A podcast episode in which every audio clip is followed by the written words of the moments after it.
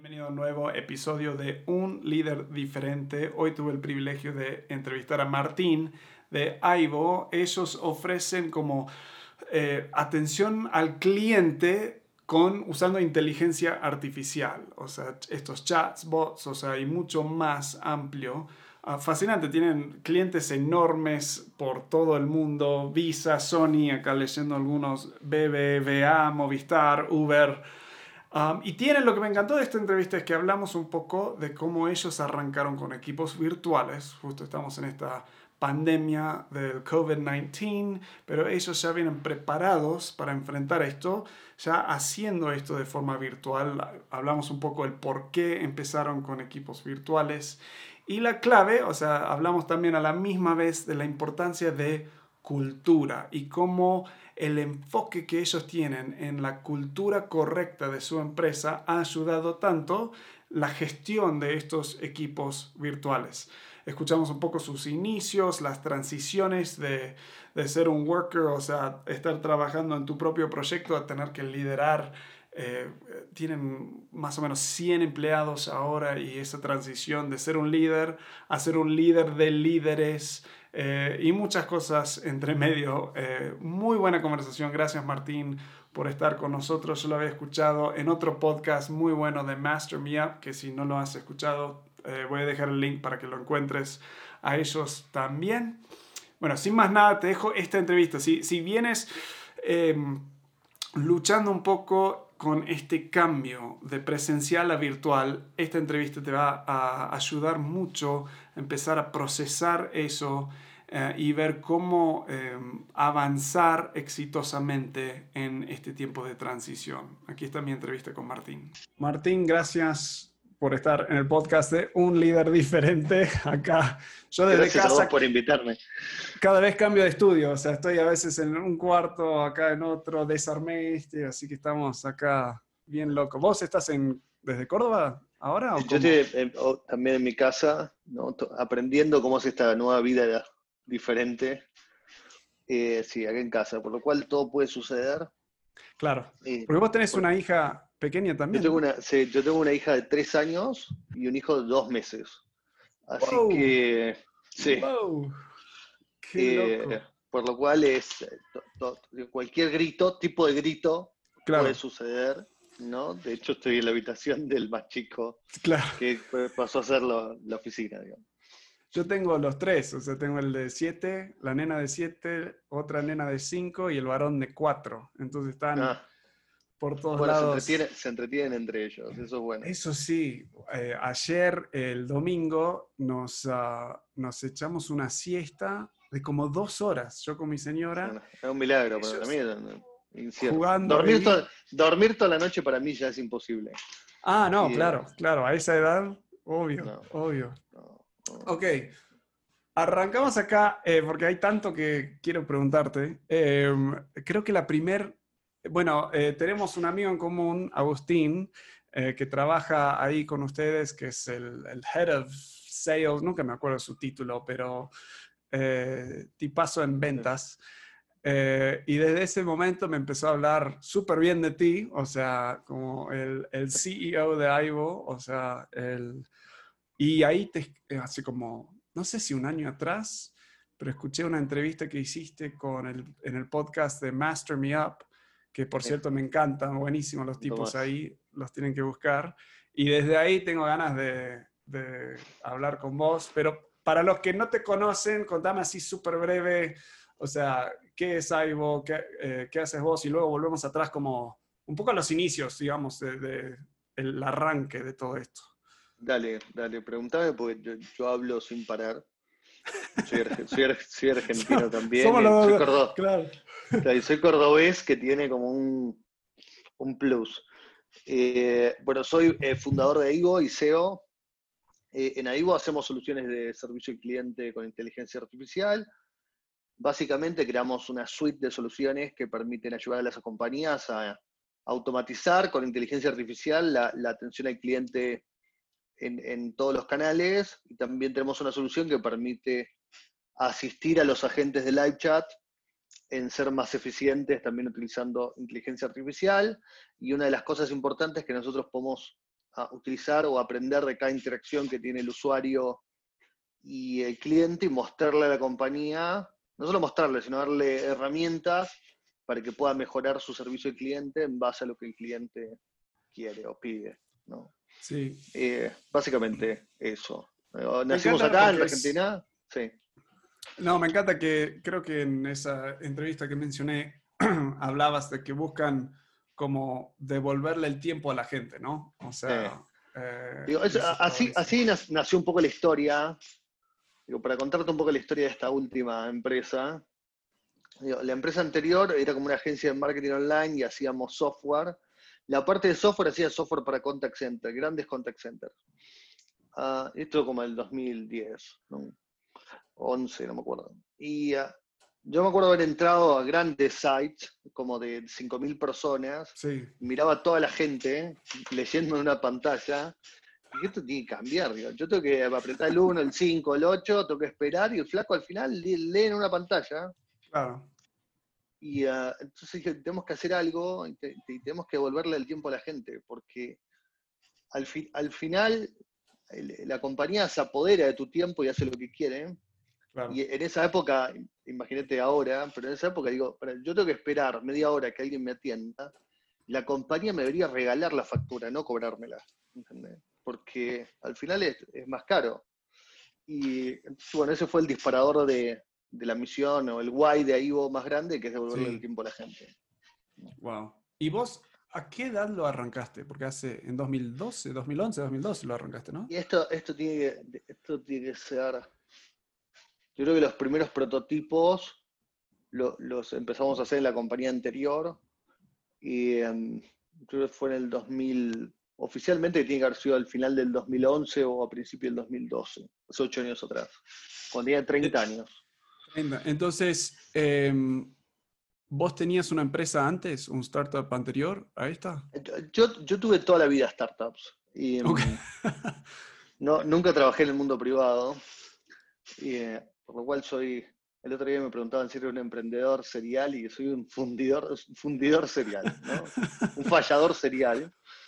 Y eh, eh, por lo cual toda la vida, creo que arranqué muy chico, como 15, 16 años, mi primer startup. Eh, y después, digo, yo soy un pueblo muy chiquito que se llama Leones, que está, es un pueblo de 10.000 habitantes agrícola en el interior de la provincia de Córdoba muy, muy en el interior.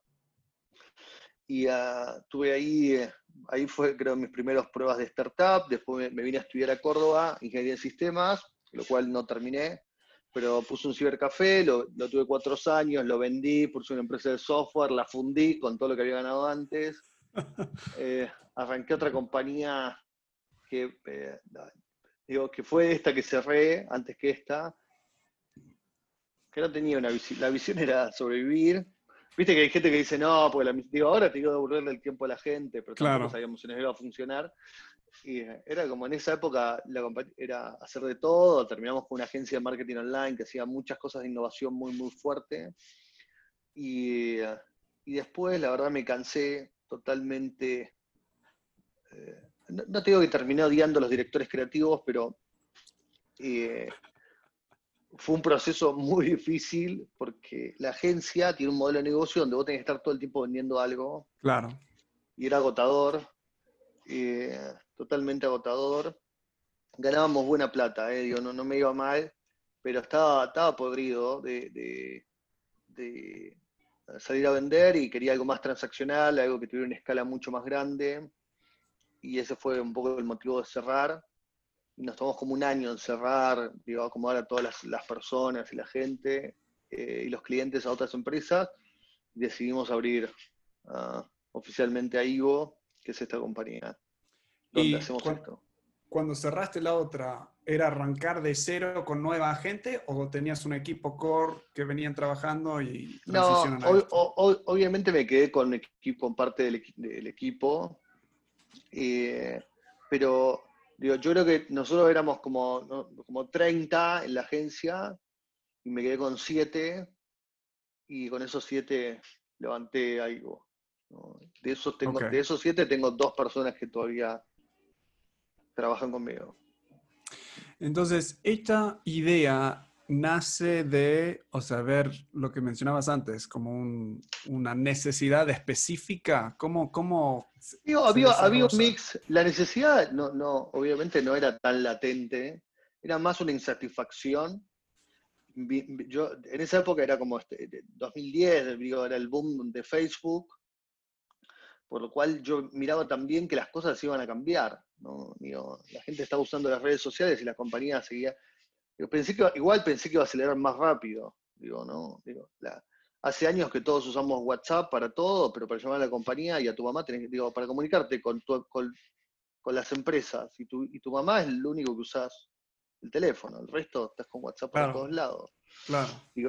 ahora, ahora esto del coronavirus aceleró incluso un poco más todo el proceso de cambio, pero eh, nosotros veíamos que eso iba a cambiar y que las empresas, incluso el concepto del servicio al cliente fue un gasto, ¿no? un pasivo dentro de la compañía, y después con el, con el avance de Amazon y ciertas compañías se convirtió como en un asset, digo, se convirtió en algo que las compañías que realmente daban un buen servicio al cliente eh, tenían un diferencial. Y, eh, y ahí em, y después fue evolucionando. ¿no? Tengo mil historias de esto. ¿no? Aparte salimos a hacer inteligencia artificial cuando no era tan hot como estaba ahora. Sí, iba, iba a decir, o sea, ahora tienen cientos de clientes, o sea, ahí en el sitio web, si, si vas en aivo.co, creo, ¿no? aivo.co, o sea, tienen todos los logos y son nombres, o sea, enormes. Pero esa época, o sea, arrancando de cero, ¿cómo fueron esos primeros meses? ¿Cuándo, ¿Cuándo empezaste a ver, a ver si esto va a funcionar? O sea, ¿eran meses? ¿Era años? O sea, ¿cómo era más o menos eso? Es, difícil. Es difícil. Ah, yo, veo que vos las preguntas de liderazgo, creo que una de las cosas que uno madura es entender yo no sé si lo puedo decir tan así, cuando la está cagando con mayor velocidad. ¿no? Sí, Eso te, lo, dan los años, ¿no? Claro. Entonces, digo, al principio cuando uno es emprendedor, nunca cree que, las, que, le, que le va a ir mal, cree que es una inmadurez del mercado. ¿no? sí. Y si el mercado no está maduro, no es que vos estás vendiendo algo que nadie quiere. Claro, claro, claro. Digo, es difícil pasar por eso. Ah, digo, al principio, al principio, obviamente, eh, nosotros sabíamos que queríamos hacer cosas para servicio al cliente, pero nos dimos cuenta que el que mejor, digo, ya teníamos muchas partidas en vender las agencias, entonces empezamos a vender como un personaje virtual, que era algo más de advertising, Incluso hicimos un partnership con Microsoft y con Microsoft salimos a vender en toda la TAM. Nos fue bien, digo, nos fue bien.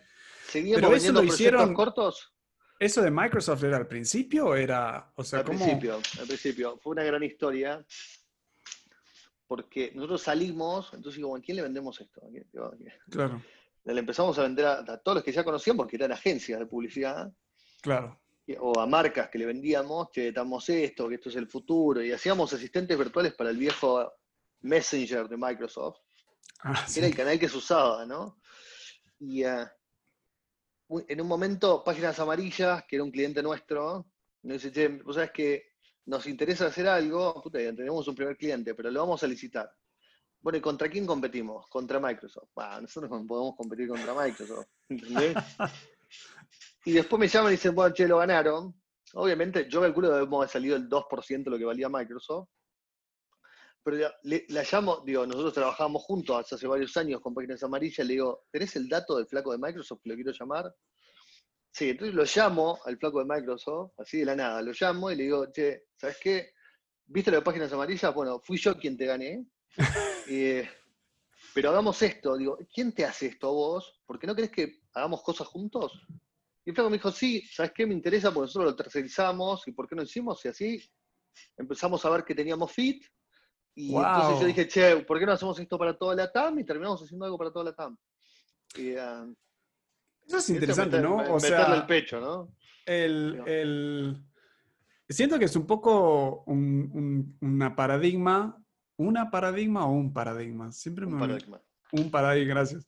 Un paradigma distinto que Ah, tantos emprendedores siempre, simplemente ven la competencia como el enemigo. O sea, y, y, acá lo estás viendo como, o sea, sí le ganaste, o sea, pero a la vez, O sea, ni, ni lo, no, lo, no, no, escucho como que lo tomaste como, ah, celebración, somos increíbles. Era, a ver, ¿dónde hay una oportunidad para colaborar?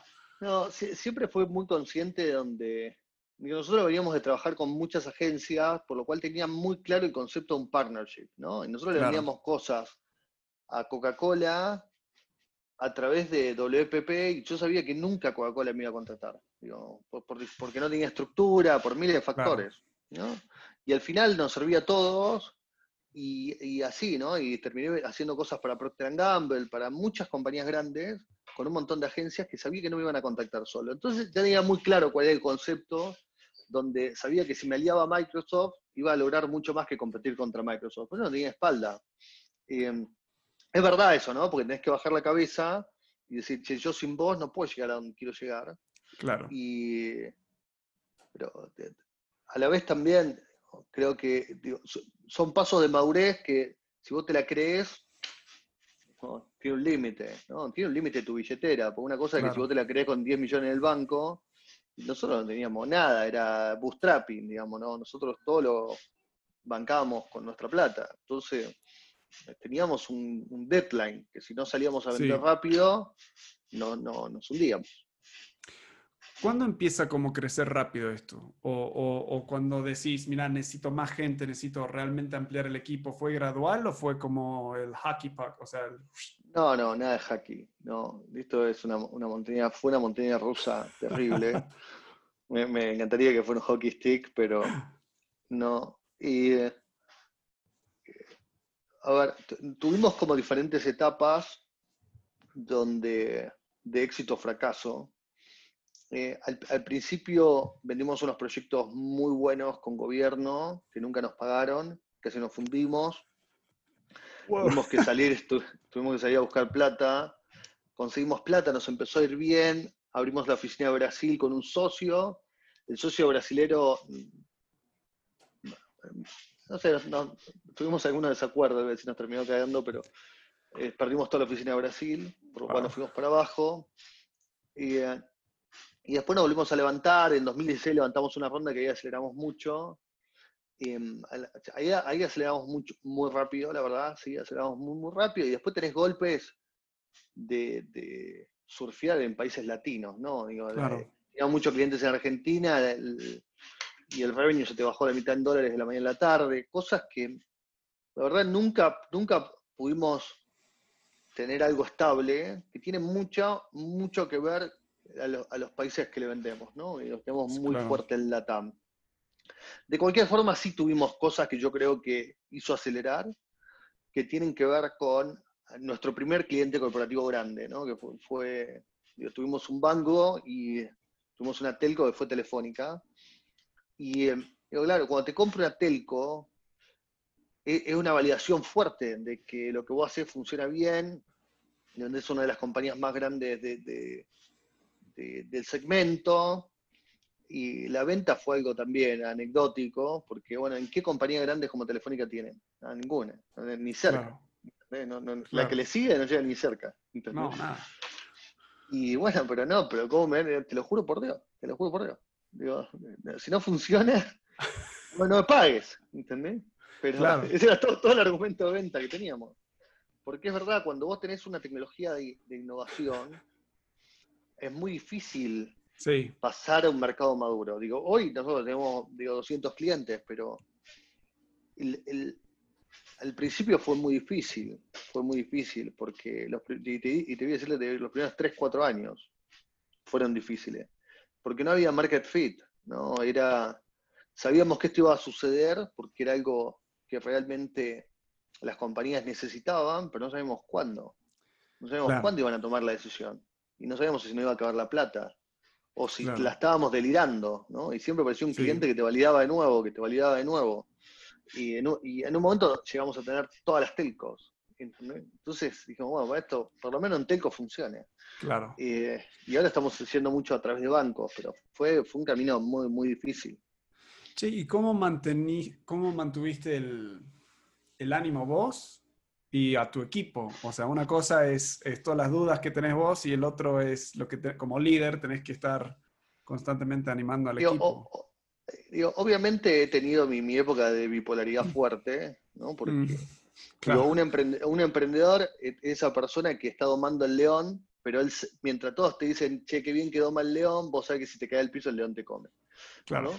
Entonces, eh, obviamente todo el tiempo tratábamos de. Yo, yo soy una persona bastante transparente cuando las cosas están bien, digo, están bien o están mal, están mal. no, no es que, no, bueno, no. Entonces, eso funcionó bastante bien en, algunos casos y hubo gente que creía en el sueño y siguió adelante y gente que se bajó. Y hay que respetar un poco eso. Eh, y yo, nosotros tuvimos muchos casos. Yo veo ahora esta crisis del coronavirus y para mí armar un plan de reestructuración de la compañía fue algo simple, porque ya lo había hecho dos o tres veces. Entonces, al principio, digo, varias veces nos tuvimos, casi nos quedamos sin plata. Eh, digo, tuvimos muchas situaciones de crisis donde la gente y ah, el sueño, ah, digo, soportaron que eso siga adelante, ¿no? Creo que es, muy importante, digo, con los sueños los, los empezás a entender y empezás a seleccionar gente que si la gente no comparte el guay, la misión, el propósito, y ante la primera situación de tambaleo, la gente se baja y se va a otro barco. Claro. Y entonces cada vez me volví mucho más exigente en cuanto a la gente que sumamos, y, porque digo, todo, lo que dijiste alrededor de Culture Fit, digo, todo lo que tiene que ver con gente que comparte, que comparta la cultura. Sí, justo te iba a preguntar de eso, porque hablaste en esa entrevista de la importancia de la cultura. ¿Cuándo, o sea, cuándo empezaste a enfocarte tanto en la cultura? Porque me imagino cuando arrancases, estás moviendo y arrancando, eh, ¿cuándo, ¿cuándo dijiste, a ver, o sea, ¿fue algo, una decisión muy concreta o fue un poco como, mira, esto es nuestra cultura y la, terminaron definiendo lo que ya era? No, obviamente todas las compañías forman una cultura, te gusta o no, Sobre todo cuando tenés un solo founder, como es mi caso. Digo, che, al final la, cultura se derrama por los founders, ¿no? Entonces, había ya, todas las compañías de alguna forma u otra forman una cultura. Pero hace, hace como dos años, creo que son dos años, pueden llegar a ser tres, me obsesioné con el tema. Ah, ok. Me obsesioné, armé un cortul deck, bajé valores, digo, cosas que para mí era importante porque me convencí de algunas sensaciones que, digo, me volví viejo, básicamente, y te das cuenta que, que la gente que compartía más con vos ciertas cosas hacía que la compañía avance mucho más rápido. Entonces salvamos un culture debt y el que no le gusta bien y el que no, no. Digo, entonces alinea mucho a la gente y, después este, yo soy un convencido del feeling. Digo, incluso lo que pasa ahora es que si, si nos equivocamos con alguien, automáticamente la cultura lo limpia rápido. Si esta persona no está encastrando acá. Claro. No está encastrando. Entonces, entre todos logramos ah, digo, documentar un poco la cultura y que digo, año tras año le vamos haciendo modificaciones eh, y que está bien y que está no, y digo, cosas que, también iban con la cultura de la compañía nuestra, que no iban mucho a veces con Latinoamérica. Digo, nosotros somos muy data driven, digo, entonces digo, los números son guía total de lo que hacemos. Y eh, en muchos países latinos, que es donde nosotros tenemos gente, los números son algo relativo, ¿no? Y, vienen de, sobre todo cuando le, le metes el efecto de generación Y, que, vienen con rewards por cualquier cosa, ¿no? Entonces, claro. Claro, dice, che, aquí hay una expresión digo, argentina que le metimos huevo. ¿Qué le metimos huevo? Digo, yo no, puedo, no, te puedo pagar el sueldo con huevo. Digo, claro. yo sé que le metiste gana, le metiste pero... gana, pero, pero necesito lo entregable. Claro.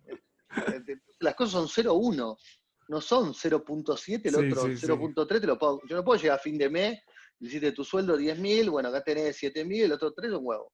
Digo, entonces, eh, todo eso llevó a un cambio cultural que, nos define hoy y que todo el mundo entiende qué es lo que quiere hacer y qué no. ¿Qué se puede hacer y qué no? Pero volviendo a eso, cuando lo arrancaste, eh, ¿era un libro que leíste? ¿Era algo que escuchaste? ¿Qué fue el, como el, el, trigger? El, Seguramente, a ver, yo viajaba, viajaba mucho a Silicon Valley y estaba súper hot y el, tema, ¿no? Entonces, no, sé si lo querías leer o no, lo, terminabas leyendo. Claro. Y, em, ah, y, después, digo, en, todas esas charlas que empezás a escuchar, dije, esto, esto, la cultura es un asset más de la compañía. Digo, la cultura debería ser un activo. Incluso para mí se, se divide, se ve mucho cuando una compañía, porque nosotros veíamos esto del trabajo remoto como un nice to have a, largo plazo.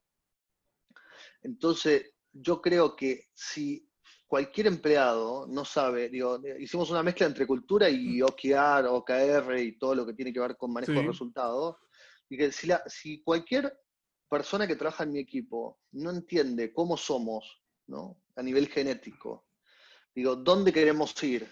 ¿Y por, y por qué, y por qué digo, ¿y por qué lo evaluamos? ¿O qué cosa está bien y está mal?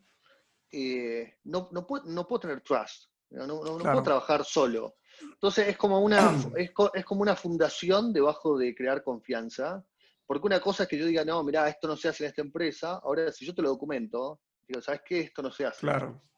Pero cosa de la básica, dentro de la cultura nosotros no tenemos una política de gastos. Digo, ¿por qué? Porque si actúa, actúa como si la plata fuera tuya, y si la plata fuera tuya, no te va a ir a un hotel 5 estrellas y doy eso por hecho. ¿No? Y si un día vos venís con un ticket de un hotel 5 estrellas, te voy a decir, flaco, bueno, sos para esta compañía, beso. Claro. Digo, entonces eso crea una serie de comportamientos donde todos entienden qué está bien y qué está mal y qué es lo que buscamos. ¿no? Incluso también deja claro a, a todo el mundo si quiere ser parte o no. Digo, porque una cosa es que vos te digan, no, bueno, vos tenés que ser contador. La otra cosa es que tenés que ser un contador de una empresa que hace esto de esta forma. Entonces, a todo el mundo deja claro eh, quiénes somos, dónde queremos ser no, y te, invita a ser parte o no. Si no sos parte, te invite. Yo no, puedo entender que el 80% de la gente que tiene un trabajo no es feliz donde trabaja. Yo creo que la gente sea feliz y que disfrute el trabajo y que, digo, por al final todo el día estás trabajando, entonces si no la pasás bien, bueno, buscate otro trabajo, nadie te obliga a estar acá. Entonces, te lo, Pero pocas empresas, vos conocés muchas empresas que tienen un enfoque en culture, o sea... No, no, sin duda no. Digo, obviamente las compañías online cada vez tienen más un online, digo, más, más moderna podría decir, no online. Y tienen un enfoque a definir una cultura, son pocas, la verdad, Sí, son pocas. ¿Qué es lo que venimos? O sea, yo vengo trabajando con empresas, o sea, es una de las cosas que al principio intentamos abordar y casi siempre es, ah, pero a ver, enfoquémonos en otras cosas, o sea, yo digo, no, no entendés que si no tenés esto, o sea, todo lo demás se te traba, o sea, es... general, general, yo, son como las reglas del juego al final, y eh, es como pretender que la gente cumpla, cumpla la regla, una regla de un juego que nunca le, nunca le contaste. ¿no? Entonces, digo, si vos no dejás fundaciones que son claras para todos, después le tenés que estar preguntando a la gente por qué hizo, por qué hiciste esto, por qué tomaste esta decisión. Y, digo, tomaste esa decisión o hiciste esto porque nunca me dijiste qué es lo que estaba bien y qué es lo que estaba mal. Entonces, desde el día cero, tratamos de, y esto y obviamente fallamos, y, y, la cultura es algo que está vivo, todo el tiempo tiene que estar evolucionando. Y, ah, pero tratamos de decirte, mira, estas cinco cosas dirigen la genética de la compañía. Y, ¿Por qué? Porque si te decimos que, los números son importantes que nos guiamos a través de números, la primera vez que mostrés un PowerPoint y no venga y venga sin número, no entendiste. Claro. Eh, digo, cosas, cosas que son básicos, ¿entendés? Porque nadie, digo, las decisiones emocionales son muy malas y al final todo el mundo las termina tomando así. Entonces es mucho más fácil dejar los rules de cómo se juega. Eh, lo mismo que los resultados, digo, es como una combinación. Una son como las reglas soft, que tienen que ver con la cultura, y la otra las reglas hard, que digo, tu, trabajo es hacer esto. Ahora, si no te digo por qué está bien, digo, cuál es lo que yo digo, tu, objetivo es generar esto. Eh, lo que digo, el, lado, el lado negro de no dejarte claro los, resultados que espero de vos es controlarte. No tengo tiempo para controlar a la gente. Y tengo gente en 10 ciudades. Eso iba a preguntar. Quiero, quiero introducir otra línea para, para combinar y, y que se vengan juntos. ¿Cuándo empiezan esto de virtual? O sea, ¿y cómo arrancan esto? Porque, o sea, Agustín, que es mi amigo, vive en, um, Mar del Plata. Eh, ustedes están en Córdoba, tienen en Brasil, o sea, tienen por todos lados. O sea, ¿cuántos países están con...? Nosotros tenemos seis, oficinas formales, pero en 10 ciudades hay gente. En 10 ciudades, claro. ¿Cuándo empiezan eso? Y, bueno, sí, primero eso. ¿Cuándo, ¿cuándo arrancan eso? fue, una guerra, arrancar con eso fue una guerra nuclear dentro de la compañía, porque digo, tiene mucho que ver con los desarrolladores ¿no? y, con, con, management. ¿no? Eh, obviamente es mucho más fácil dirigir gente si las tengo al lado. Sí. Aparte, digo, rellenás huecos emocionales que sé que está haciendo algo, por lo menos, ¿no? Hay un tema de confianza. Ah, el, el, tema es que nosotros tuvimos una época muy, muy fuerte, queríamos tener todos los desarrolladores en Córdoba, y la competencia era muy fuerte, y no le podíamos pagar, y no teníamos plata, y la gente que nos aparecía no era buena. No una compañía no puede depender de la calidad de recursos o la cantidad de recursos que hay en una ciudad. Eh, incluso queríamos forzar cosas que, gente de, ventas, hay mucha mejor en Buenos Aires que en Córdoba. No porque la gente de Córdoba sea mala, sino porque la industria que hay, o las empresas que hay, no desarrollaron gente buena en ventas online como nosotros necesitábamos. Entonces, digo, tomamos una decisión que es descentralizar todo y aprender. Y, ¿En qué año fue eso más o menos? Eso fue como el 2015, 2016. Como tres años después de arrancar. Tres, años, sí. sí tres, cuatro, cuatro, años, te diría. Y, o sea, para mí sería bueno pausar ahí un, momento, porque estamos justo ahora con COVID-19, o sea, estamos, muchas empresas están, o sea, a fuerzas teniendo que hacer eso. Sí, llevando a la gente a los patadones. ¿Qué hicieron? Claro, ¿qué hicieron bien? ¿Qué no repetirías? ¿Qué, o sea, mirando atrás, ¿qué, te hubiera gustado saber en ese momento? Ah, bueno, los dos temas que veníamos hablando fueron claves, porque, a ver, la pirámide de tener gente remota, te diría que el punto uno es la confianza. Si no le tenés confianza a la gente, te, yo todo el tiempo, y repito todo el tiempo, yo, creo que está, trabajando. Está trabajando o no, me lo van a dar los resultados. Entonces, tenés que unir esos dos puntos, que es, una es que, le quede claro a todas las personas, todas, todas, todas las personas tienen que quedar claro cuál es el resultado que tiene que generar. Y, en, cómo se lo vamos a medir. ¿no? Ese es el primer punto. Porque si no, al final tu métrica era mirarlo ¿no? y ver qué algo está haciendo. Y al final la persona puede estar ahí dentro de la oficina, pero no quiere decir que sea productivo. Entonces, un tema es que tengamos una métrica para que sepamos que la gente está o no. Y segundo, eh, es lo que hablamos recién, que es el, bueno, eso es toda la parte de OKR, y la segunda es todo lo que tiene que ver con, con Culture Fit.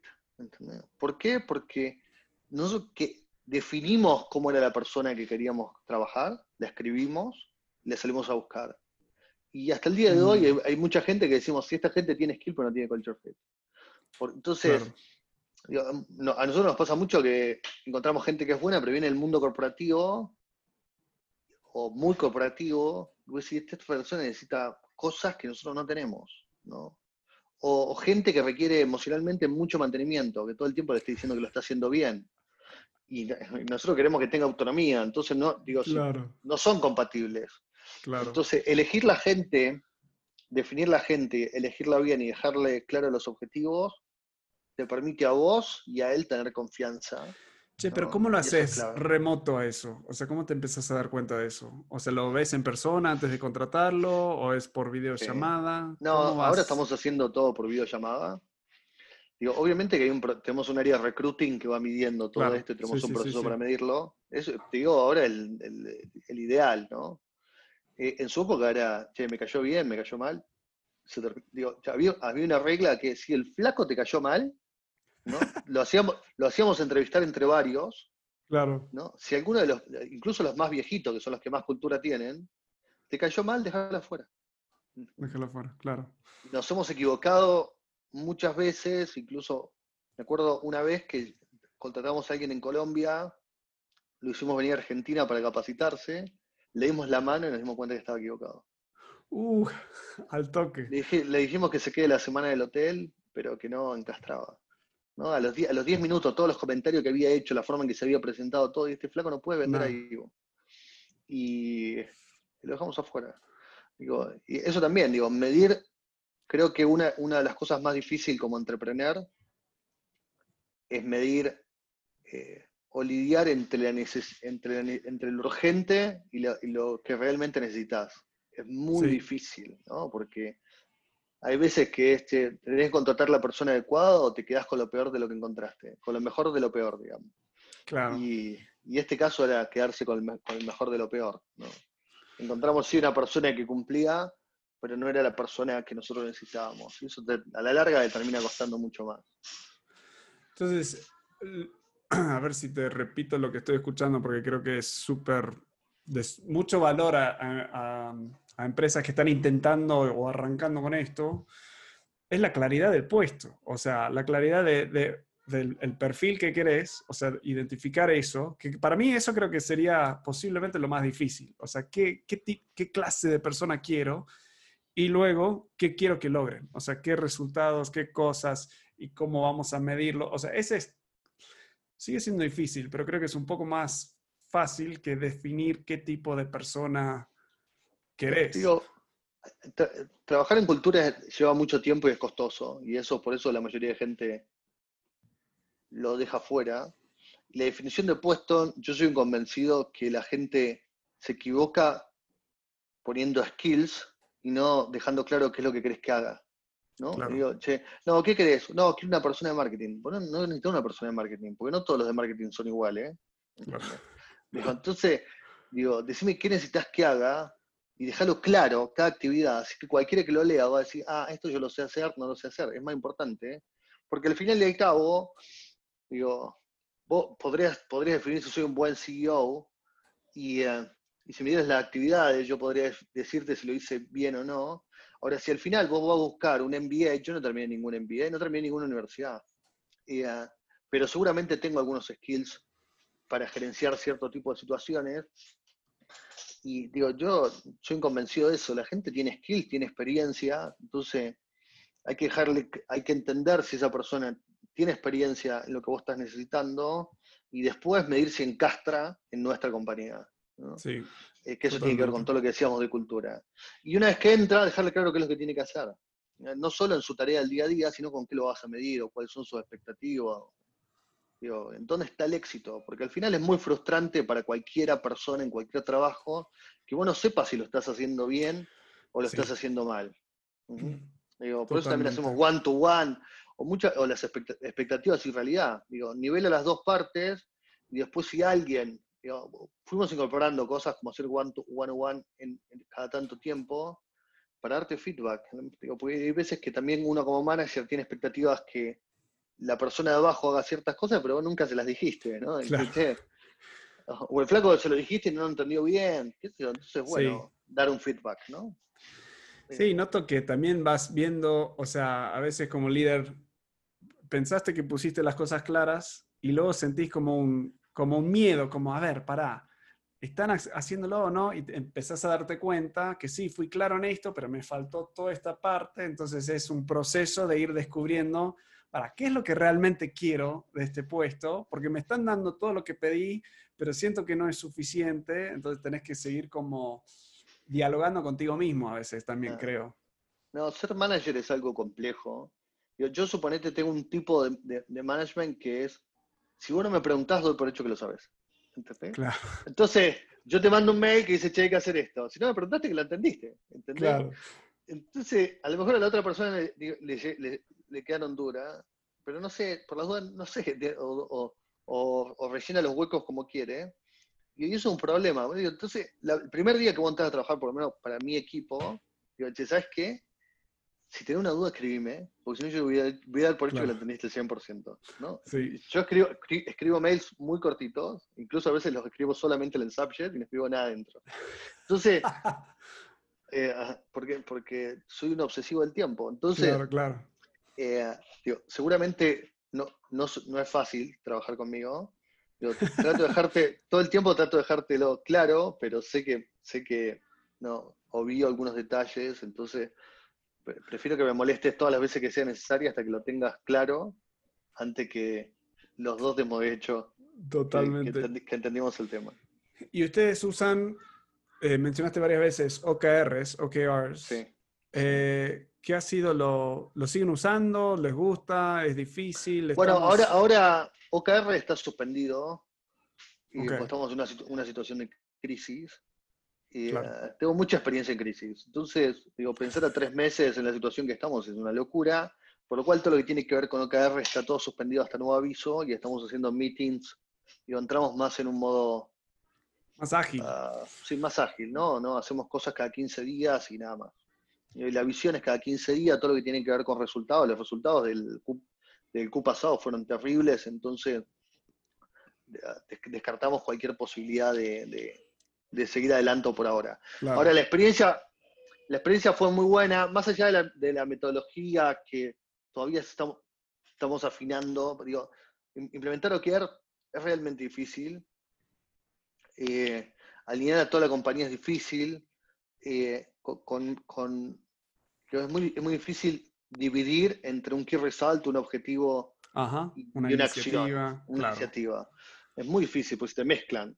Entonces, creo que todavía ya llevamos más de un año y todavía sigue costando esa, esa parte. Y, eh, y, no hay mucho material. No hay, bueno, hay, hay mucho material, o sea, hay mucho, pero es todo superficial. O sea, yo vengo. Claro, una iniciativa es esto, y, después, ¿esto va al cero o en uno? El entregable. Claro. Y bueno, podría estar en cero, o podría estar en uno, o podría ser una escala. Entonces, la verdad es que la compañía sale el libro del experto, Measure What Matters, y luego todos dicen, ah, lo que Measure What Matters uh, got wrong. O sea, lo que... a ver, pará. Ese es el loco que lo inventó y vos le estás criticando, o sea, entonces es toda una mezcla rarísima. Yo no, no, yo creo que uno tiene que ir incorporando este tipo de cosas en fases e ir midiendo si le sirven. ¿no? Y te, lo digo porque hice todo lo contrario, ¿no? Y yo cuando contraté ah, una plataforma me metí a toda la compañía, ¿entendés? chao, ¿no? sí. Entonces, compro, compro un concepto, compro un concepto y chao. Boom. Y cambio, ¿sí? cambiar todo, cambio todo. Eh, pero nos, nos sirvió mucho creo que el impacto más grande que nos generó eh, poner key results, ¿no? digo, resultados claves en toda la compañía, es alinear las diferentes áreas que son parte de un objetivo que es único. Claro. Digo, cada área tiende mucho a decir estos son mis objetivos y que le pasa al otro es otro, ¿no? Creo que el efecto, más allá de que todavía estamos alineando la metodología, el efecto más grande que generó la compañía es entender que todos son, digo, eh, todo es, una cosa que está conectada y, que y que al final si queremos sacar una funcionalidad nueva, no depende solamente de producto, porque si al final el producto la terminó el marketing no la comunicó, no, salió nunca. Por lo cual al final el objetivo que era sacar la funcionalidad es cero, por más de que el producto la haya terminado. Entonces generó mucho esa conexión de objetivos y que toda la compañía entienda que, que van a uno, dos, tres ítems que tienen que ver con generar más revenue, que con un tema de quality global, con un tema de, que la gente evolucione.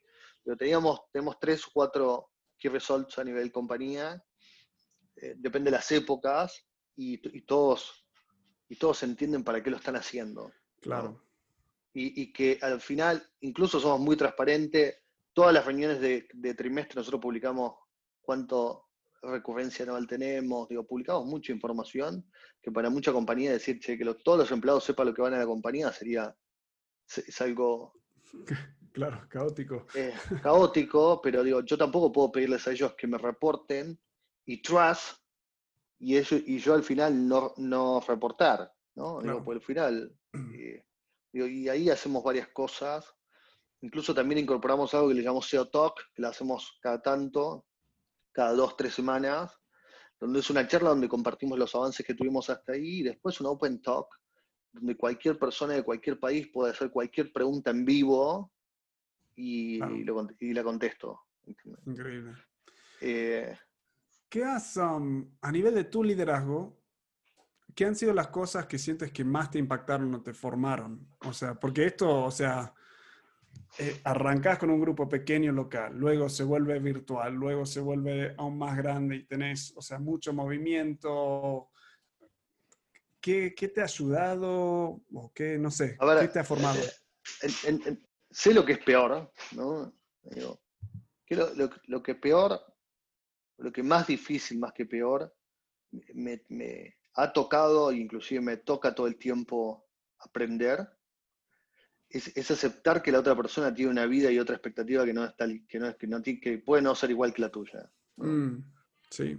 Y em, creo que todos los líderes tratamos de forzar a que la persona haga cosas que no sabe o que tome decisiones como vos las tomarías y digamos, aceptar que, la, que el otro es diferente, que tiene otras, otras cosas que le gustan o incluso en las etapas, digo, ahora obviamente ya me curtí, pero ah, cuando, cuando era más joven, me costaba mucho que alguien se vaya. Digo, ¿cómo te vas si estamos remando?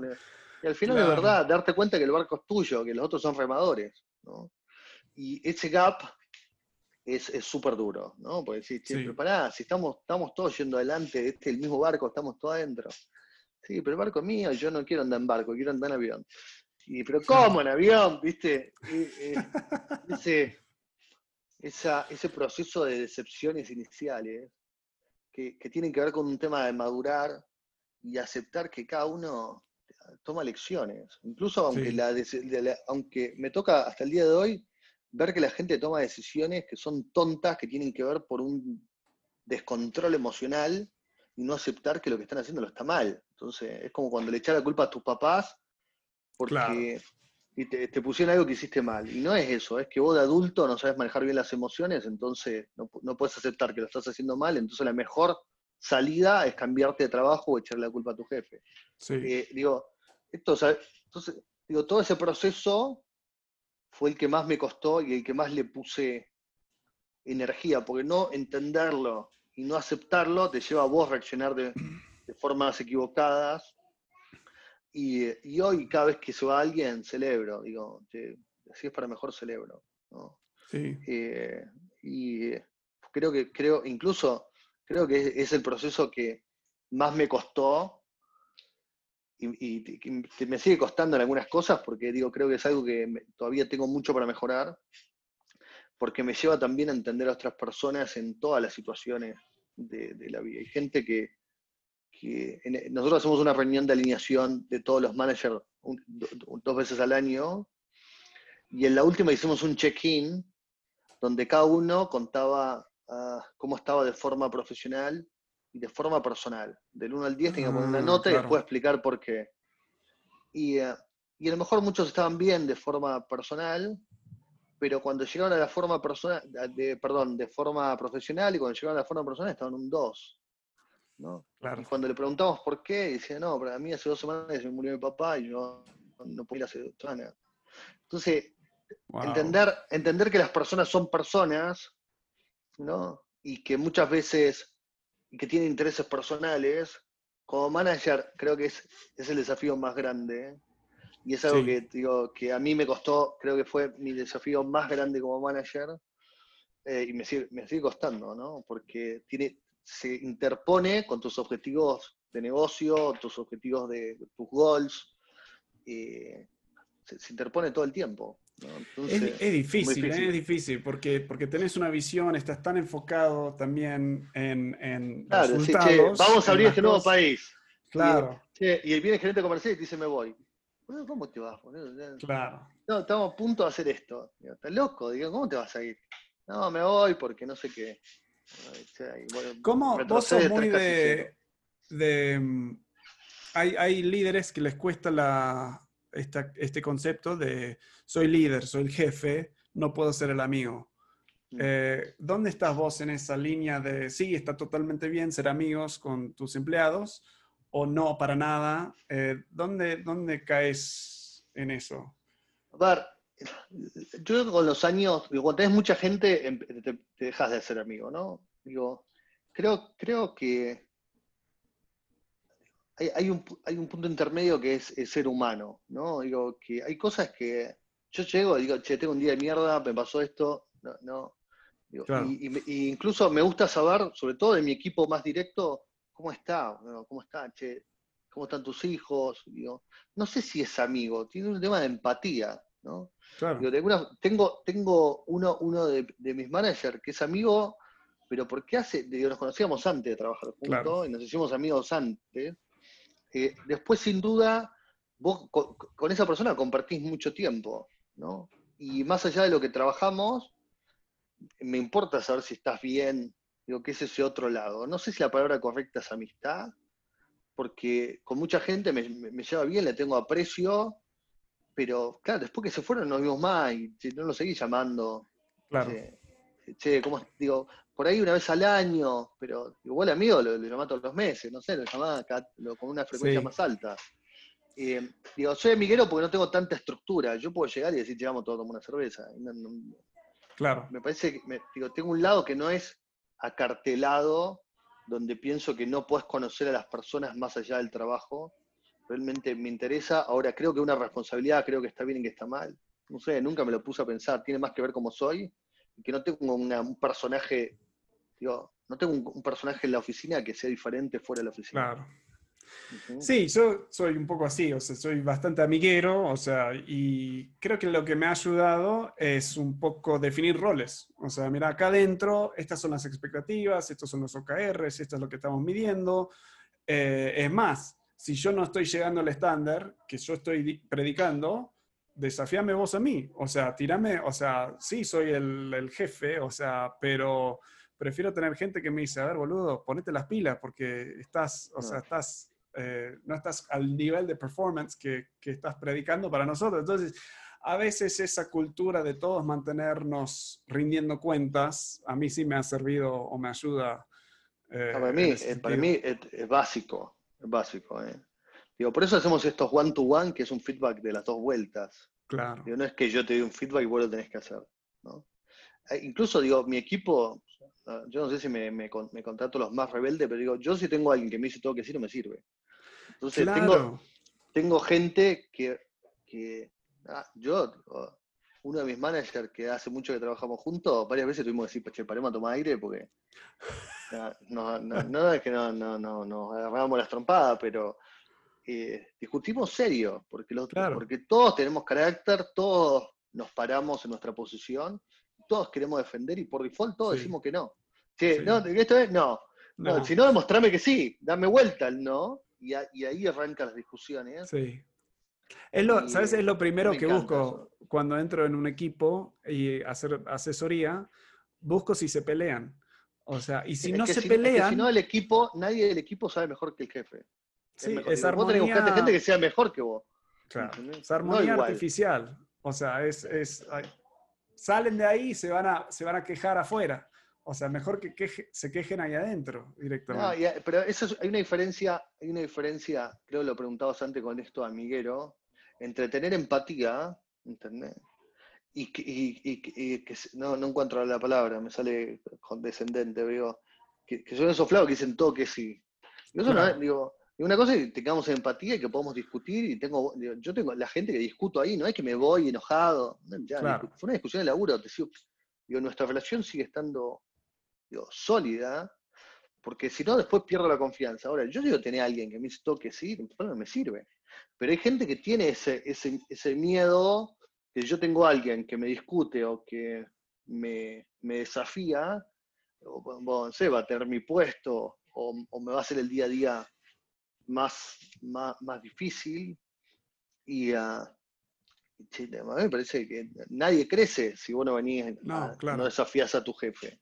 ¿no? O tu equipo no te desafía a vos. nadie aprende. Hay pocos jefes así igual. O sea, hay en Latinoamérica, en todo el mundo, pero en Latinoamérica la cultura que he visto es el, el power distance, o sea, la distancia de poder. Entonces, e, es una de las primeras cosas que intento trabajar con líderes, es, ¿no? Tenés que celebrar un poco el drama, o sea, celebrar en el, en el buen sentido el drama, el de drama directo. o generarlo, generarlo. Claro, generarlo. Exacto. Es difícil, es difícil porque si a mí me pasó, yo, yo hablo y em, claro, cuando uno tiene, es tan intenso y tiene tanta, digo, tanta fuerza para imponerse, eh, llegas a veces a reuniones, me pasaba más con las series de Haití, donde, claro, las emociones que te digan un no, yo tengo 380 no por día, entonces no, ya está, ya me acostumbré, pero hay cierta gente que no, un no lo pueden tener los carcome una semana. Entonces vos decías, che, ¿qué opinan? nadie hablaba, nadie hablaba, silencio. Eso es lo que me, cuesta hasta el día de hoy, decir, che, opine, no está mal, que no, te toca bien todo el tiempo, ¿entendés? Entonces, eh, no sé, no sé de dónde, hace años que no programo. Eh, lo que estoy preguntando, porque me puedo equivocar. Em, y es difícil, muy difícil. Y después hay culturas, como decías, que son hiperverticalistas, donde las dos cosas, el jefe el jefe y se dice lo que dice, lo que hace el jefe, y después al revés, ¿no? Hay, nos tocó, por eso el tema de la cultura y de la selección de la gente, gente que requiere un jefe. Digo, porque rellena esos huecos emocionales de que alguien más toma las decisiones y yo no tengo esa presión. A mí me dicen, creo que tengo que y me siento feliz por eso. Eh, entonces, si vos querés una, una, una, una, empresa de trabajo remoto, la gente tiene que tener un grado de autonomía, si no lo tenés que, ah, te tenés que pasar todo el día hablando, me imagino. Sí. Che, quiero respetar el tiempo, así que te hago unas últimas preguntitas acá. Tengo 10 eh, minutitos más igual. Perfecto. Eh, ¿Cuándo, cómo te fue? O sea, es una cosa liderar eh, empleados, o sea, directos que están haciendo todo. Llega a ser otro nivel cuando estás, cuando eres el líder de líderes y tienes que desarrollar los líderes y es más, más que simplemente sus resultados, ahora son los mm. resultados de su gente. De ellos. Eh, ¿cómo, ¿Cómo fue esa transición? ¿Cómo lo ves ahora? Porque como ah, CEO es muy diferente. E, e, es, muy diferente. E, es, muy bueno. Digo, esa etapa la pasamos hace dos años cuando pegamos este salto más grande. Digo este años, pero capaz que fueron tres. Tengo un problema de temporalidad. pero uno, uno, uno de, tengo muchos errores, obviamente, pero es creer que la gente buena puede ser líder. ¿no? Mm. La gente buena a lo mejor es bueno en lo que hace, no quiere decir que tenga capacidad de liderazgo. Y uh, por lo cual, incluso hasta el día de hoy, me gusta trabajar muy cerca de, yo tengo un equipo de, cinco abajo, y uh, esos cinco quiero, quiero estar cerca, porque al final yo creo que nunca se, aprende, perdón, nunca se la sabe todo, hay que aprender continuamente a ser mejor líder. Por lo cual, yo me gusta entender qué hicieron para aprender y otra, la mayoría tiene, tiene, tiene, tiene, esos problemas de bajar con claridad. Bajar con claridad es muy difícil. Decir, mira, estas son las expectativas, esto es lo que van a... Muy difícil. Muy, difícil, ¿no? Digo, porque es más fácil decirle a la persona qué es lo que tiene que hacer todo el tiempo. Es mucho más fácil decir, che, vos tenés que picar acá, que decir esto tiene que ser una escultura y la escultura tiene que ser de esta forma, con este grado de detalle. Pero lleva más tiempo, lleva más tiempo explicar las cosas cómo tienen que terminar y cómo tienen que ser en detalle que decirle a la persona pica acá, después pica acá, después pica acá. Claro. Mucho más fácil. Sí, porque es la diferencia entre decirles qué hacer y enseñarles cómo pensar. Claro, ¿no? Es, muy difícil. Y el, segundo paso, la segunda cosa que nos tocó fue eh, yo, le llamé la era del efecto de la nostalgia. Que es cuando esa gente, esa gente que te acompañó desde que empezaste, que te diste cuenta que la tenía que sacar. ¿Por qué? O porque no era líder, o porque no había evolucionado con la compañía. Claro. Uy, qué difícil. nosotros tuvimos, tuvimos una etapa de esa donde me tocó sacar gente que quería mucho, que quería mucho, que había remado mucho por la compañía, pero estaban manejando muy mal la gente. Entonces sus equipos no avanzaban, incluso ellos estaban mal, porque tenían la presión. Y, digo, después hay 10.000 tipos de líder, ¿viste? Está el líder que se inmola por el equipo, el líder, digo, eh, el líder que quiere ser un héroe, el líder que no le dice nada y dice que todo está bien y tanto vos lo ves que los pibes no están haciendo nada. Entonces es muy difícil. Eh, hasta el día de hoy tengo líderes que tienen diferentes estilos, y en, algún punto no pretendo que todos lideren de la misma forma, pero hay conceptos que son parecidos, son básicos, son iguales. Entonces, trato de ayudarlos y a la vez escucho, porque hay gente que tiene, tengo, tengo uno en Brasil que tiene un PowerPoint y una teoría para todo. me encanta porque es como pedagógico y ante ciertas situaciones le digo, pero no la querés explicar vos, porque es un flaco mucho más paciente que yo Luego se toma su tiempo y te dice como decía tal, en el libro de tal, tiene una frase. Entonces a la gente le gusta eso. hay cosas que me gustan que yo no tengo capacidad para hacer. Yo no recuerdo que comía ayer al mediodía, imagínate si me encontré una frase de un libro. Entonces, eh, creo, creo que hay dos cosas, pero para mí ser líder es complejo. y después es buscarte gente que sea líder y no todo el mundo puede liderar, ¿no? Porque mm. liderar tiene mucho que, es lidiar con las emociones de todos, ¿no? Con las emociones de todo un equipo. Y hay gente, y hay veces que no, vos mismo no puedes controlar tus emociones y menos vas a poder controlar la de resto. Claro. Y a lo mejor hacías bien tu trabajo. Pero es súper difícil medirlo, medirlo, cómo, cómo mido si soy un buen líder. O sea, por eso acá en un líder diferente tenemos el modelo que usamos para intentar ayudar hacerlo un poco más concreto. O sea, estamos viendo estas tres cosas, pero porque es súper difícil. Es muy difícil, es muy difícil, ¿viste? Tenés que tratar de decir cuánta gente manejaste y es un poco te va a decir, digo, si superaste las 10, 15 personas, 20 personas y con alguna metodología más tenías, Claro. y si lidiaste más de 100, incluso hay tipos de líderes para cantidades de gente. Y no es lo mismo lidiar 5 que lidiar 200, porque este, digo, al final en algún momento te escuchan todos. Yo veo ahora, nosotros somos, somos pocos, somos 100, pero al final, digo, en mucho tiempo, no solamente quien tengo abajo, que le digo de una forma diferente cuando hablo contra todos. Em, Totalmente. y, creo que es un aprendizaje totalmente continuo. Sí, eso sí. No hay forma. Aparte, las, no, hay líderes expertos. Sí, cambia todo. me, tocó, cuando abrimos, cuando abrimos la oficina de Brasil, me tocó mucho aprender la cultura brasileña. Y digo, hay temas que tienen que ver con la cultura, tienen que ver con las edades. Digo, trabajar ahora con generación Z, con Millennial, con X, con Baby Boomer, todo en un mismo, un mismo paquete. Eh, nosotros tenemos, yo promuevo la diversidad. Digo, la compañía tiene que ser diversa. Eh, entonces, como promuevo la diversidad, digo, claro, la mitad de la compañía son mujeres, la mitad son hombres, eh, el 10% son gay, lesbiana. Claro. Digo, todo, digo, eso me encanta, porque eso le agrega sustancia, eso le agrega valor. Sí. Y, es algo que y le genera esos entornos de discusión porque hay discusiones que, digo, que tienen que ver con que la gente, digo, esa gente que no tiene, esa diversidad, cuando vos tenés un equipo que son todos iguales, es más fácil. Cuando tenés diverso, es un poco más difícil, pero el resultado final es mucho más rico. Em, así que me, encanta. Bueno, tengo mil preguntas más, pero lo vamos a, terminar acá para, para, respetar esta hora. Gracias, Martín, por, por estar acá. Buenísimo. Me encanta la, o sea, la cultura que tienen y, son pocos los líderes que, o sea, mi, amigo Agustín que trabaja ahí siempre habla positivo no solo de vos, de la cultura, o sea, eh, es como una historia de amor cuando lo, empieza a hablar él. Eh, también es vendedor, ¿no? O sea, es vendedor, es vendedor, sí, bastante vendedor. Pero, pero no, me encanta, me encanta. Hace un año que vengo como siguiéndolos de, de lejos y viendo todo eso. Así que gracias por, por, compartir tus tips, tus consejos. Gracias por estar acá. Y... No, gracias, gracias por invitarme. Me encanta hablar de estos temas. Y podría estar hablando horas también. Porque me gusta, me gusta aprender y escuchar. Así que me, me divierte, me divierte, me divierte el tema.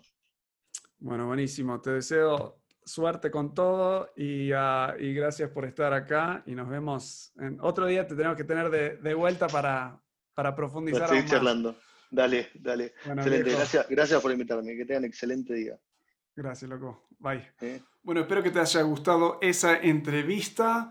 Eh, espero que estés intentando realmente liderar de forma efectiva en un mundo que cada vez tiene que ser más virtual.